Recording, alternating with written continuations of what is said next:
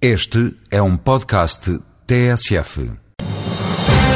Recentemente criado para facilitar e tornar mais rápida a comunicação entre os Parlamentos Nacionais e as iniciativas da União Europeia, o IPEX funciona na internet. O eurodeputado e vice-presidente do Parlamento Europeu, Manuel dos Santos, esclarece no espaço Voz Europa que o multilinguismo é uma das características deste projeto. O multilinguismo é uma das características básicas da Constituição Europeia e, portanto, todos os documentos são traduzidos em todas as línguas. Hoje, felizmente, temos um corpo de funcionários espalhado quer pelos Parlamentos Nacionais, quer, quer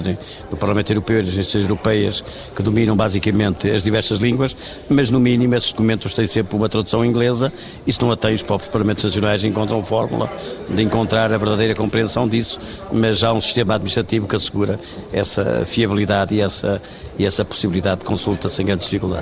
O IPEX tem canais em todos os Parlamentos Nacionais e, portanto, em, relação a cada Parlamento Nacional, num determinado Estado-membro, obviamente que a língua dominante será a língua do Estado-membro, embora, como se sabe, essa é uma inevitabilidade, apesar do que referi sobre o multilinguismo, o inglês estar, a, a, a, digamos, a assumir cada vez mais um, um papel preponderante, na, digamos, na, na, vida política e até na vida dos negócios, na vida cultural, porque as realidades são como são, a gente não os pode mudar por decreto e, portanto, hoje praticamente toda a gente se entende, fala e comunica em inglês.